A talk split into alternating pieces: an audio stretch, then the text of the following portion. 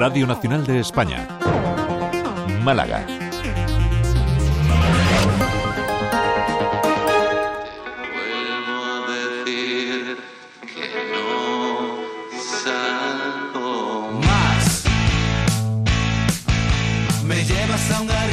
Está lleno de críos. Aquí lo raro somos tú y yo.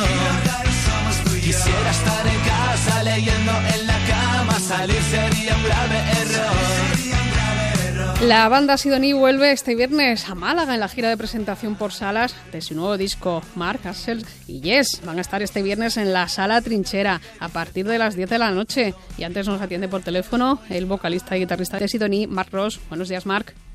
Buenos días, ¿qué tal? ¿Qué tal? Mira, venís de darlo todo este fin de semana en la Riviera en Madrid, con dos llenazos seguidos. ¿Cómo afrontáis este bolo de Málaga después de dejar el, el listón tan alto? Bueno, ha, ha sido una experiencia bastante mm, tremenda, porque ahora lo estaba pensando antes de, de atenderte, que no sé si lo he disfrutado o no, porque es muy bestia, porque te das cuenta que tienes un trabajo muy extraño, que es el, el- una cosa que tú haces en soledad, en tu casa, en pijama, que es hacer canciones, y después hay 2.500 personas dándolo todo en, un, ¿sabes? en, una, en una sala madrileña. Entonces es, es como, aún no estoy eh, eh, asimilando de alguna manera. Eh, ahora no recuerdo cómo son las dimensiones de la trinchera en Málaga, pero creo que es una cosa como más, como dimensiones más, más humanas o más para mí. Sí, un poco Entonces, más recogida, sí. Eso es, las cosas recogidas las, las- me vienen muy bien y siempre, bueno, siempre me gusta estar por vuestra ciudad, claro. Que- Si no me fallan los cálculos, eh, creo que no tocáis aquí desde el verano de, dos, de 2021 en el, en el Brisa Festival, en el, en el Castillo de Gibralfaro, porque creo que en 2022 venís a final de diciembre al París 15, pero al final se, se canceló ese concierto.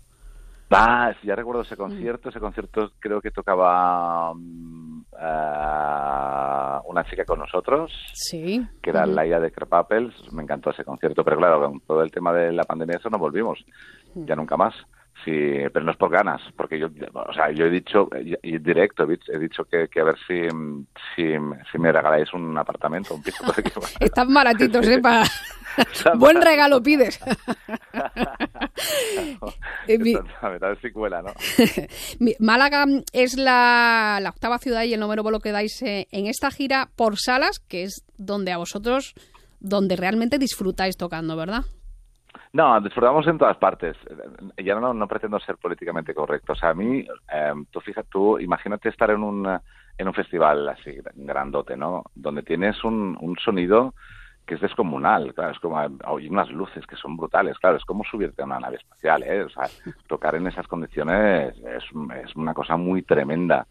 Pero sí que es verdad que nuestra música está hecha para, hacer- para ser sonada o ser tocada en salas más pequeñas. Es cuando todo tiene, tiene más sentido. Lo otro es como es como desde Landia y, es, y esto sería como, mm, no sé, lo que me gusta a mí, lo que leer un libro en el sofá, eh, tocar para cuatro amigos. Esto es lo que, ¿sabes? Y las salas, y por eso teníamos ganas de, de, hacer una gira de salas, porque el disco, la principal inf- influencia de nuestro nuevo disco, Marca Axel que así se titula, es, es eso, es cómo sonábamos en las primeras salas donde íbamos a a tocar.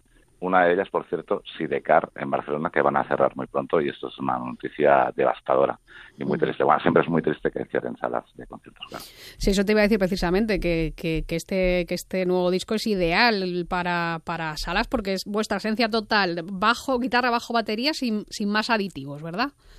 Sin más, lo que pasa es que en Málaga veréis a, a un guitarrista que nos ayuda, que es Jordi Bastida, que tiene un proyecto que se llama Chico Jorge, que es buenísimo. Así que seremos cuatro en escenario. El, eh, es vuestro décimo o undécimo álbum de estudio, según quien haga la cuenta, ¿verdad, Marc? Y lo habéis llegado, lo habéis llegado a comparar casi eh, con un con un disco debut, ¿verdad? Por todo esto que comentamos.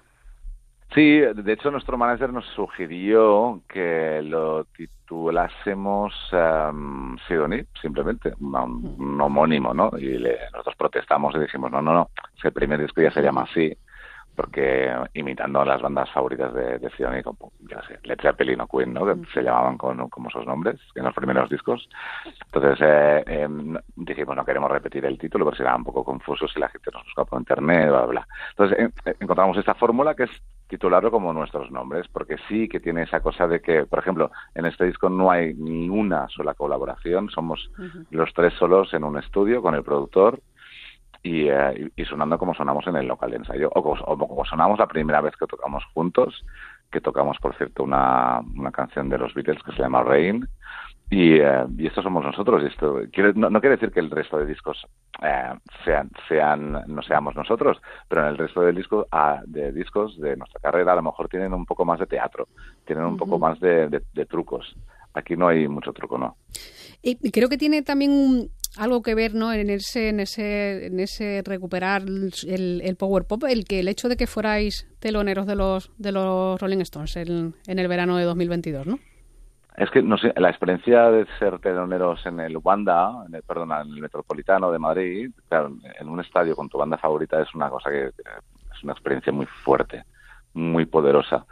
Y lo que nos dimos cuenta es que mm, hemos, hemos ido otras veces a ver a otros grupos grandes en grandes eh, recintos, eh, como el Plaza San Jordi, algunos estadios, tal, tal, tal, tal, donde hay mucha parafernalia. Claro, los Stones se presentaron sin nada, con unas, las luces justas, un sonido muy bueno, eso sí, pero es que es una banda, es una banda de rock, ¿no? Después les acompaña todo el circo, ¿eh? Y yo no voy a, o sea, siendo muy fan, sé que eh, parte de la parte más eh, ruin de, la industria musical es por su culpa.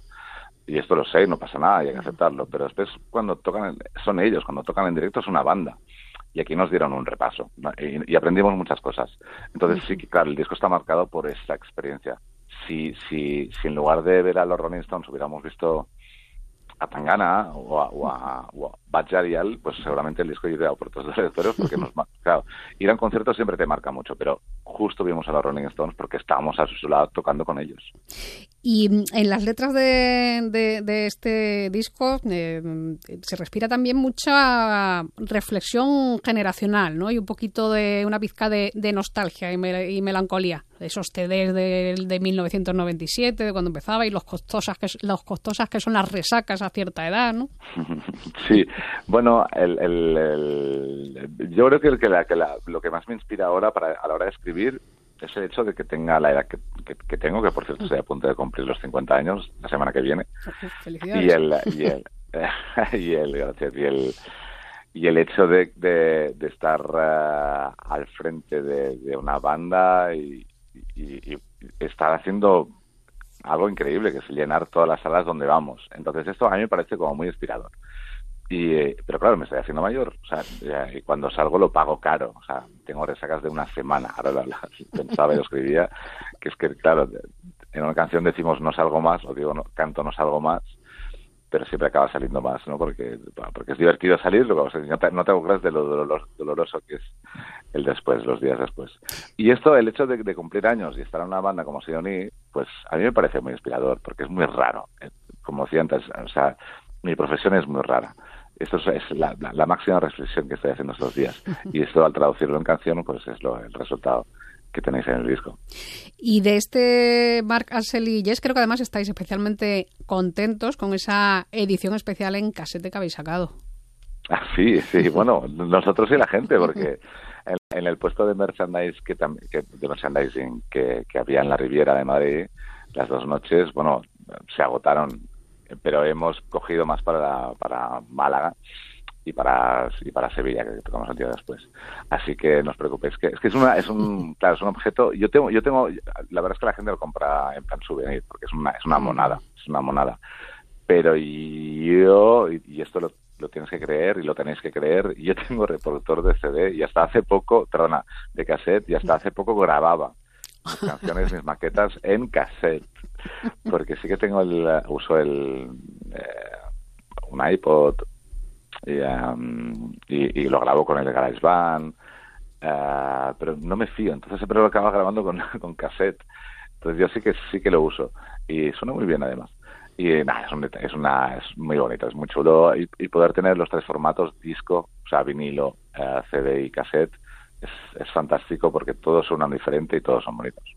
Bueno, y luego en, el, en, lo, en los conciertos creo que, que, que Yes ha desempolvado el sitar, ¿no? Exactamente, sí, sí, felizmente para Axel y para mí, que somos los compañeros, que llevamos años diciendo de tío, saca el sitar, saca el sitar, saca el sitar, y eh, le daba como pereza, ¿no? Y, y, ahora se ha animado y está... No, no, no ha perdido ahí la cosa, ¿eh? El touch. Así que sí, sí, obviamente nos, nos lo vamos a llevar a Málaga para que suene y para tocar un rato el signal. Y bueno, ya para, para despedirnos, te, te, pido que hagas un poco de, de, padre que tiene que elegir entre sus hijos. ¿Con qué tema te quedas de, de este nuevo disco? Con Me gusta todo el rato, porque es porque, mm, bueno, porque cuando la tocamos en directo veo a cada concierto cómo va creciendo y esto me excita, va, va creciendo por la reacción que tiene el público al escucharla y va creciendo porque nosotros cada vez la, vivimos y la sentimos más y porque mm, entiendo el sentido durísimo, por cierto, de la letra, porque estoy, estoy hablando, no, no es una canción de amor, a pesar del título, me gusta todo el rato, sino que es una, bueno, sí que es una canción de amor, pero es una canción de amor al tabaco, al cual le estoy intentando dejar, entonces es, es bastante tremenda cuando lo canten en directo. Pues con ella nos despedimos. Eh, muchas gracias, Marc. A ti, siempre. mis amigos te detestan. Tercera. Nuestra boda por la iglesia.